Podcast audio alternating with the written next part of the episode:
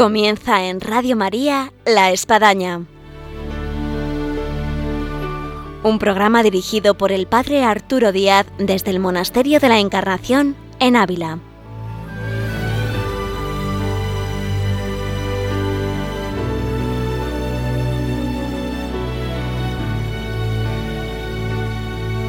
Hola, muy buenos días. Les habla el Padre Arturo Díaz. Bienvenidos a La Espadaña. Si el viernes pasado en nuestro programa presentábamos a tres neosacerdotes recién ordenados en la Catedral de la Almudena, esta vez en nuestro programa tenemos un invitado muy especial que es un sacerdote ya curtido en la batalla por las almas, por el apostolado, por llevar el Evangelio, y es nada más y nada menos que el padre Christopher Harley, quien está de paso aquí por España, que ha conseguido salir de ese mundo de África a llegarse hasta nosotros y que tenemos el privilegio de tenerle hoy aquí delante de nuestros micrófonos de Radio María. Así que con él vamos a conversar en este programa interesantísimo que ahora comenzamos y que nos va a llevar a ese mundo de lo que son las misiones en ese entorno de África, donde con el Padre Christopher vamos a hablar de lo que es su misión en esos países africanos y en el actual lugar donde se encuentra, que es en Sudán. Con él ahora comenzamos. Bienvenidos a la espadaña.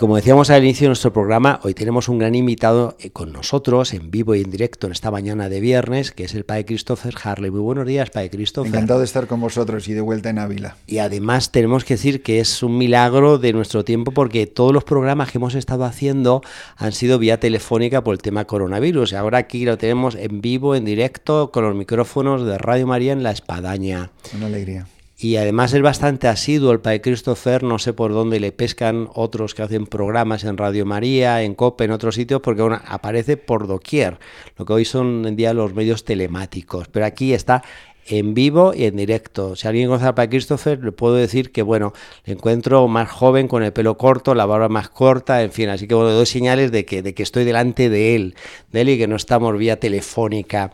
Hoy comenzaría con una pregunta que a todos nos ha llamado la atención porque siempre hemos estado relacionando al Padre Christopher con Etiopía, porque ahí ha estado, y ahora nos puede contar unos cuantos años, y ahora eh, no está en Etiopía, está en Sudán. A lo mejor en el mundo de África, bueno, pues es lo mismo, Nigeria, Sudán, Congo, pero bueno, nos puede un poco ubicar geográficamente y cómo ha sido el salto de Etiopía a Sudán, que son dos mundos. Ciertamente, bueno, lo primero, una alegría estar de vuelta en, en Ávila y sobre todo en esta casa donde mm, el Señor ha hecho tantas maravillas, ha tocado tantas vidas. En la encarnación en, la encarnación de Ávila, en este, en esta Santa Casa que todavía tiene las, las huellas cálidas de Santa Teresa de Jesús, de tantas de sus hijas extraordinarias y por supuesto de, del que fue su capellán de San Juan de la Cruz, que a mí tanto me marcó, sobre todo en mi época del seminario, que fue cuando me acerqué a sus obras completas y tardé siete años en leer el libro y no leí otro libro hasta que lo terminé porque era muy poquito lo que entendía y mucho lo que me fascinaba. Em, después de que salí de República Dominicana en el año 2006 y siendo eh, de nuevo sacerdote de la Archidiócesis de Toledo, con la ayuda de don Antonio Cañizares, el que era en aquel tiempo el cardenal primado de España, y mi obispo, eh, discernimos eh, continuar con lo que siempre había creído que era mi vocación dentro de mi, llamada diocesana, como sacerdote diocesano de Toledo, a, continuar eh, mi vocación misionera. Y por invitación de las hermanas de la Madre Teresa de Calcuta, las misioneras de la caridad, fui a lo que se llama técnicamente en teología primera evangelización, abrir la Iglesia Católica donde nunca se había enunciado a Jesucristo en la región somalí de Etiopía en una ciudad que se llamaba Gode. Allí estuve 12 años hasta el 2019, desde el 2007, y después de haber dejado allí establecida la iglesia y una pequeña comunidad, y unas instituciones de servicio, de testimonio de la presencia de Jesucristo por los signos de, la caridad y, de atención al, mundo del dolor y a las personas que más sufren, que es la única manera en que se puede eh, evangelizar en medio del fundamentalismo islámico, em, discerniendo con el que en ese momento era y ha sido hasta hace poco el arzobispo de Toledo, don Braulio, em, comprendí y él mismo estaba de acuerdo que sería bueno cambiar de, destino después de ya un periodo extenso de 12 años. De 12 años. Y pues los caminos provinciales de Dios eh, recibió una invitación de las hermanas salesianas en Etiopía cuya región abarca también Sudán del Norte y Sudán del Sur, a predicarles ejercicios espirituales, la hermana provincial, la hermana Ruth del Pilar, una fantástica religiosa eh, de Colombia, que es la actual provincial de esa región, y predicando los ejercicios en Addis Abeba, me dijo que si ese diciembre estaría dispuesto, del 18, a, a, predicar ejercicios en Yuba, la capital de Sudán del Sur. Y yo pues les dije que sí.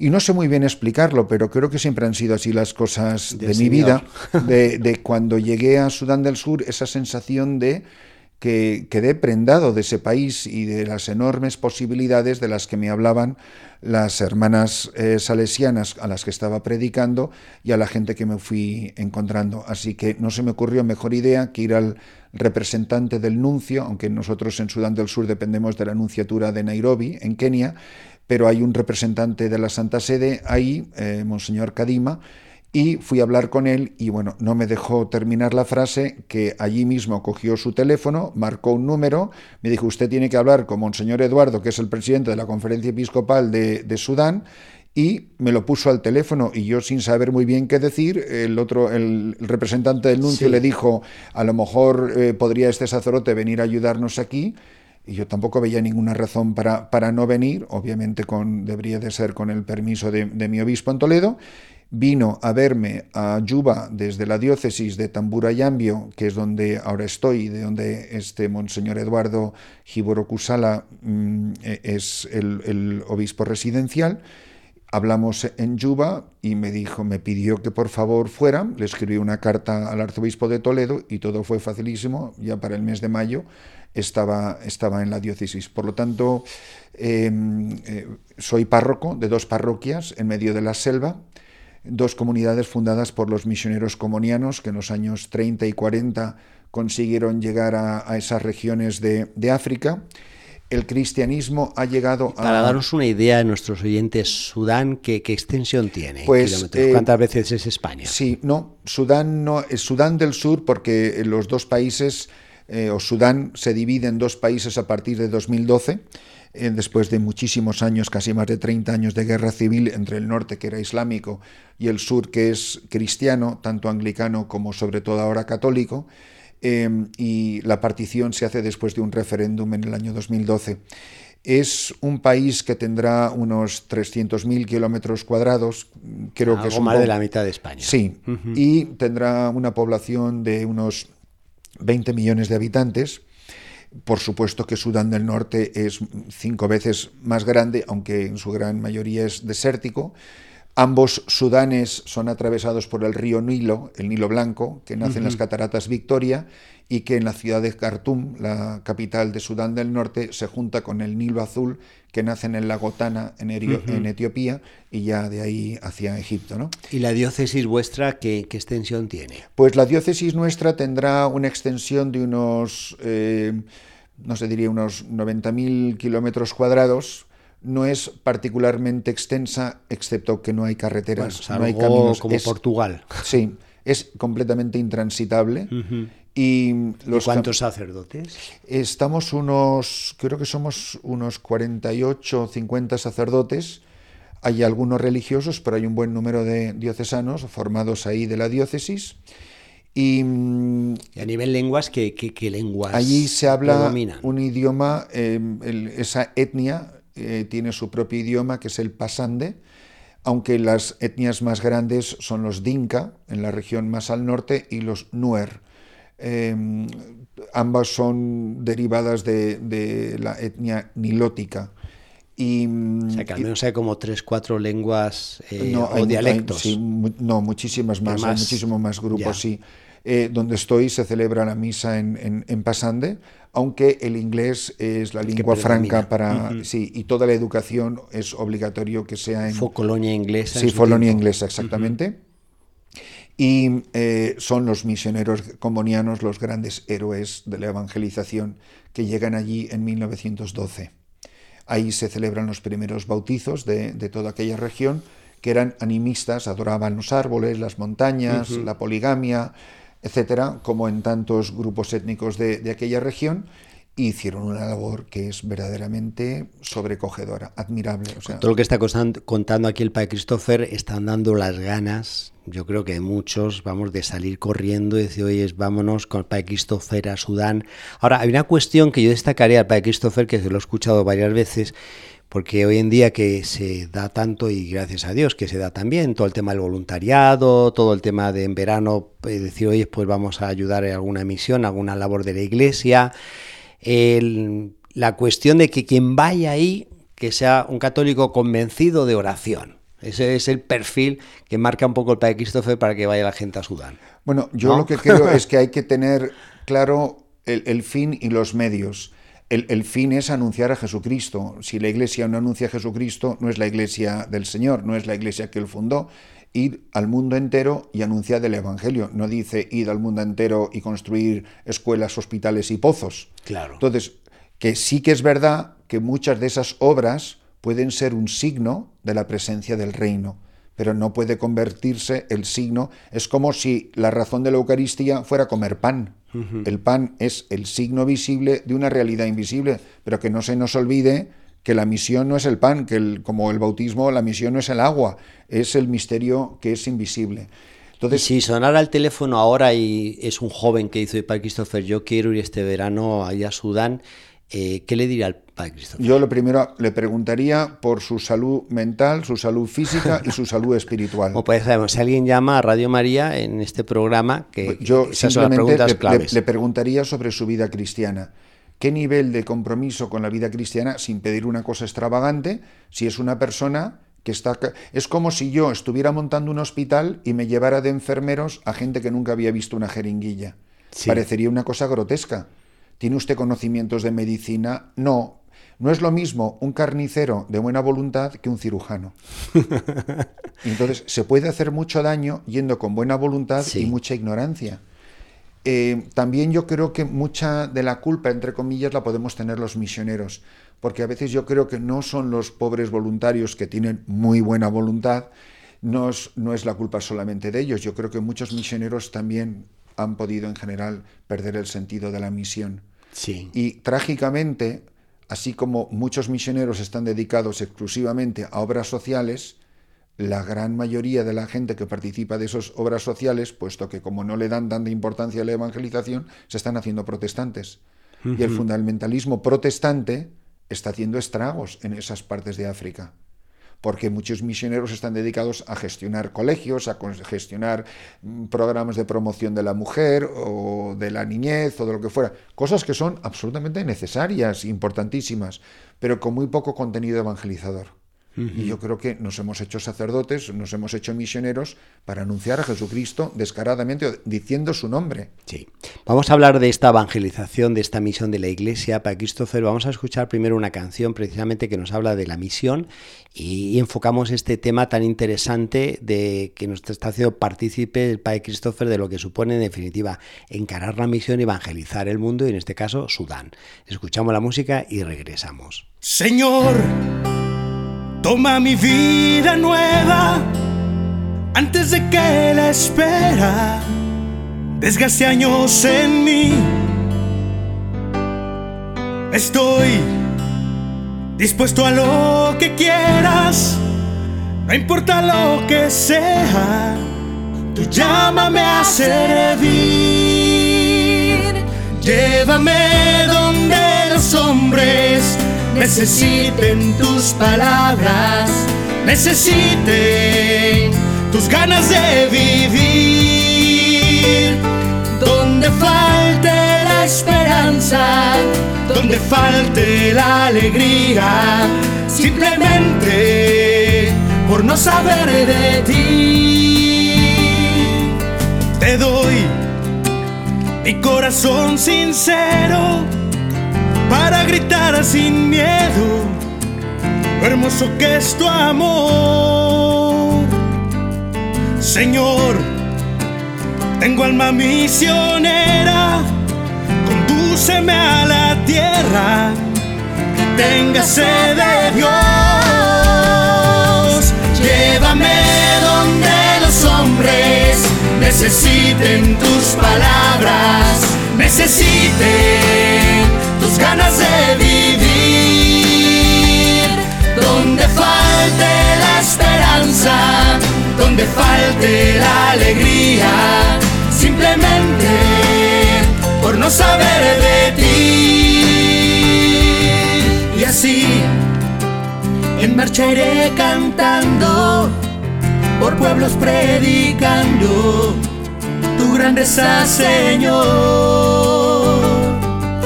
Tendré mis brazos sin cansancio, tu historia entre mis labios y fuerza en la oración.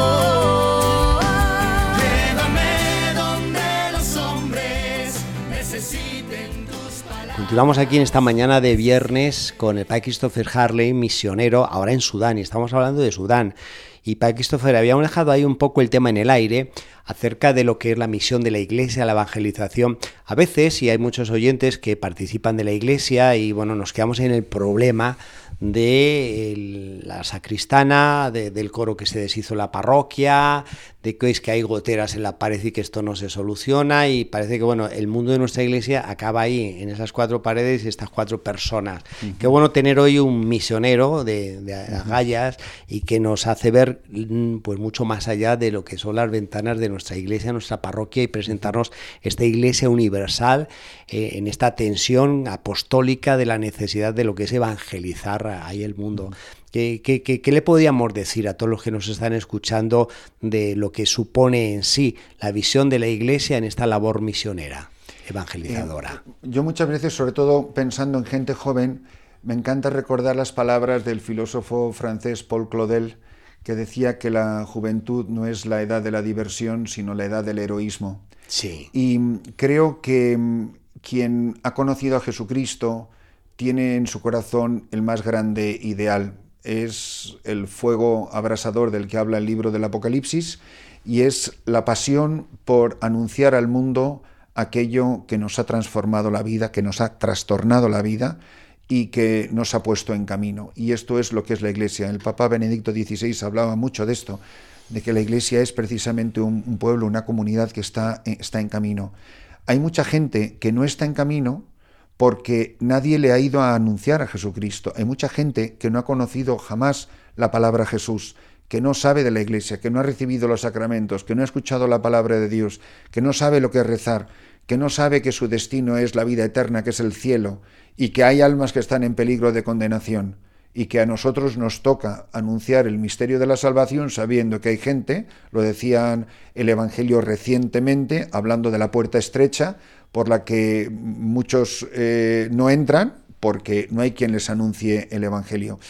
Lo que no se puede es ir con ignorancia y entonces es muy importante que quien vaya a la misión vaya habiendo conocido a Jesucristo, porque me gusta repetir muchas veces que en la misión necesitamos más enfermos, necesitamos médicos, necesitamos no gente que vaya a sanarse a sí mismo o a buscar algo que no ha encontrado, aunque bendito sea Dios si encuentra aquello que, que, que, ya ha encontrado de una manera más profunda, que es a Jesucristo, su iglesia, su pueblo, sus gentes, pero yo creo que es importantísimo que que nos tomemos en serio lo que significa la obra misionera de la Iglesia. A mí me gustaría que quien esté escuchando se pregunte sencillamente, ¿y por qué no yo? Si es verdad que, lo de, como lo decía San Ignacio de Loyola, si han podido Francisco y Domingo, ¿por qué no voy a poder yo? Y ante los grandes hombres y mujeres colosales que se dejaron la vida por aquellos caminos, por aquellos senderos, en aquellas selvas, como han sido los misioneros comunianos, una tierra que ha dado muchos santos, entre otros Allí hay una grandísima devoción a Santa Josefina Vaquita, que fue vendida como esclava y una, una gran santa a la que se le tiene una enorme veneración. Y somos vecinos de Uganda, donde recientemente hemos celebrado la fiesta de los mártires de Uganda, a quienes el día de la fiesta, en el santuario de los mártires, se reúne más de un millón de personas, un millón de peregrinos. Es decir, es, es, tierra de mártires y es, es tierra de grandes santos. Y mm, afortunadamente, hay cosas que no las resuelve ni el Internet, ni el WhatsApp, ni los emails. El Evangelio solamente llega en el corazón de los testigos. Y esto es lo que animo a muchos de los que estéis escuchando que os preguntéis, ¿y por qué no yo? Y en el caso del Padre Christopher, ¿cuál es el motor que mueve al Padre Christopher después de estar ya 38 años más o menos de misionero por, por estos mundos eh, en el cual a lo mejor no puede sentir ya el peso de los años, el cansancio, eh, la falta de entusiasmo, el haberse encontrado con tantas barreras, dificultades, el haber visto bueno, que no, no cuajó el fruto que uno esperaba, eh, que, es lo que viene a continuar de, dándole vida apostólica, espiritual y este motor misionero. Pues a mí me parece que la vida cristiana como a cada uno nos toque vivirla, sea en las calles de, una ciudad aquí en España, donde sea, o en aquellas selvas en las que me toca a mí ahora vivir ahora, da igual. Yo creo que la vida la cambia el encuentro con Jesucristo y me parece que la clave está en tener una profunda, profunda vida de oración. es, hay cosas que solo se entienden de rodillas y es cuestión de enamoramiento. El enamorado no entiende ni de fracasos, ni de cálculos, ni de energías, ni de que me voy haciendo mayor. El enamorado no entiende nada de eso. Puede estar lloviendo, el enamorado le puede parecer que hace un sol radiante. O sea, ves los ojos con los ojos de otra manera. A mí me parece que la historia que ocurrió en este monasterio, yo creo que la experiencia de la transverberación es una experiencia que tiene que mover el corazón de todo misionero. Es este enamoramiento este desposorio. no es muy diferente la vida de una carmelita descalza que la vida de un misionero. Yo creo que la tentación de la carmelita descalza, si está enamorada de Jesucristo, es saltar los muros de un monasterio y querer anunciarlo. Y la tentación de un misionero es, ante la inmensidad de la tarea, encerrarse en las cuatro paredes de un monasterio y pensar que esto solo llegará al confín de la tierra cuando yo me ponga de rodillas. De hecho, hay una frase muy bonita, la voy a recordar. Eh, para Christopher, eh, que, te lo he escuchado a ti, ¿no? Y que puede definir muy bien el día a día de un misionero, que es eh, el día para los hombres, la noche para Dios. Así es, así es. Y yo muchas veces repito a estas extraordinarias mujeres que viven sus vidas en el silencio de los claustros, que nosotros los misioneros seguiremos de pie mientras ellas sigan de rodillas. No son tan diferentes nuestras vocaciones es, amar a Jesucristo con locura y enseñar a los hombres, nuestros hermanos, a que lo amen de la misma manera. Padre Christopher, las carmelitas están esperando en el locutorio y tenemos que ir terminando también nuestro programa de esta mañana de viernes y nos vamos con, una última pregunta que creo que puede interpelar. A Dios gracias, en España estamos haciendo vocaciones de manera especial en los seminarios. Pensamos seminarios como es el de Madrid, como es el de Getafe, como es el de Toledo, en fin, no seguimos con la lista, pues hay algún obispo, alguien que nos escucha, y el nuestro también, ¿no? El de Córdoba, en fin, sin duda Dios, gracias, ¿no? Ahora, eh, sigue habiendo sacerdotes diocesanos como el padre Christopher que toca la puerta del obispo y dice, oye, que yo me quiero ir de misionero por ahí.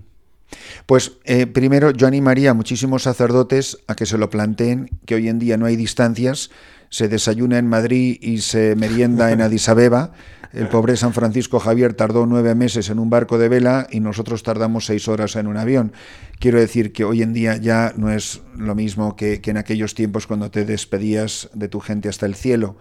Eso animaría a la gente por lo menos a dar unos años de su vida a la misión donde tanto bien se puede hacer en tan poco tiempo y tanto bien le puede hacer al que va porque ya no vuelve a su diócesis de origen de la misma manera. Pero yo creo que uno de los obstáculos que algunos sacerdotes encuentran es que los obispos tengan la generosidad de corazón de dar lo que no les sobra, de dar lo mejor que tengan y, y de dar sabiendo que son obispos para la Iglesia Universal y no para un terruño de cuatro calles. que tengan el corazón universal que nosotros vimos siempre en el gran don Marcelo González Martín, que fue el arzobispo cardenal primado de España, que, que a todos nos marcó porque nos prohibió a todos pensar en las cuatro paredes de nuestra diócesis y recordarnos que éramos sacerdotes para la Iglesia Universal, aún como sacerdotes diocesanos. Y el que da recibe. Totalmente, es así. Muy bien, Padre Christopher, podemos estar toda la mañana, pero bueno, por un lado el tiempo en el programa se nos va y las carmelitas también tienen su horario. Una vez más, muchas gracias por estar aquí entre nosotros y vamos, en cualquier momento puede volver a aparecer. Está clarísimo lo que acaba de decir, que puedes desayunar aquí y acabar en, Etiopía almorzando, cenando. Así que bueno, esperemos que esto se siga dando y que contemos con el Padre Christopher por aquí en estos micrófonos. Muchas gracias. Gracias por la invitación y os pido oraciones. Hasta la próxima.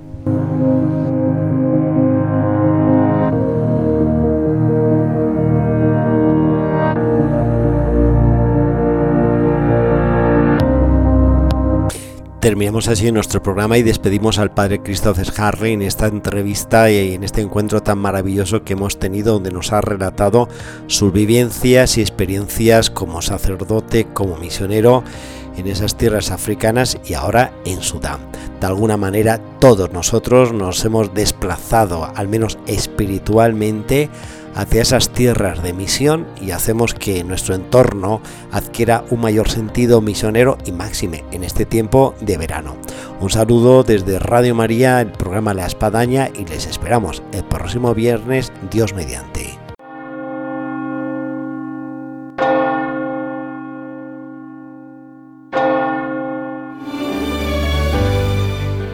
Han escuchado en Radio María La Espadaña un programa que dirige el padre Arturo Díaz desde el Monasterio de la Encarnación en Ávila.